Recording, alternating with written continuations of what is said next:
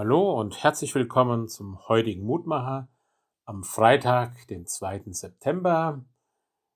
Wir hören auf die Losung aus Psalm 67, Vers 8. Es segne uns Gott und alle Welt fürchte ihn. Ein Segenswort aus dem Psalmen. Dieser Psalm 67 ist wie ein kurzes Gebetslied. Und die Bitte um Gottes Segen ist quasi die Klammer. Ganz am Anfang heißt es, Gott sei uns gnädig und segne uns, er lasse uns sein Antlitz leuchten. Und am Ende steht unsere Segensbitte, segne uns Gott, der alle Welt fürchte ihn. Und dazwischen dankt der Beter für den Ertrag der Ernte, es danken dir Gott die Völker, es danken dir alle Völker, das Land gibt sein Gewächs.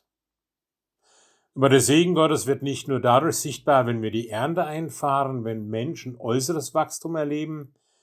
Der Mensch lebt eben nicht vom Brot allein.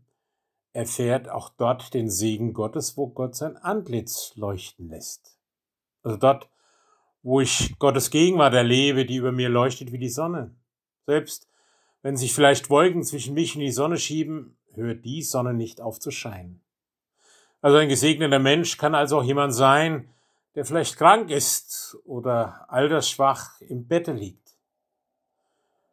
Aber die Nähe Gottes, die verliere ich niemals. Vielleicht verliere ich Kraft an den Beinen in meinem Leben, aber sein Antlitz leuchtet auch über meine Schwäche, über meine Krankheit. Und da muss ich immer wieder an einen Satz des dänischen Theologen und Philosophen Sören Kierkegaard denken. Ich bin von ganzem Herzen dankbar für alle Niederlagen und Krisen, denn nur die sind es, die mich immer wieder zurücktreiben in das Gebet und in die Arme Gottes. Gut, dass ich darauf vertrauen darf, dass ich das vielleicht gehört und gelernt habe, dann auch in schwierigen Zeiten auf Gott zurückzugreifen. Meine Schwächen, meine Defizite können mich ganz neu öffnen für Gottes Gegenwart und seinen Segen. Lieber Gott und Herr, so bitten wir dich, lass dein Segen spürbar sein in meinem Leben. Auch da, wo es vielleicht nicht danach aussieht. Und lass mich immer wieder neu lernen, dir zu vertrauen. So segne mich und alle meine Lieben und alle Menschen an diesem Tage. Amen. Es grüßt Sie, Ihr Roland Friedrich Pfarrer.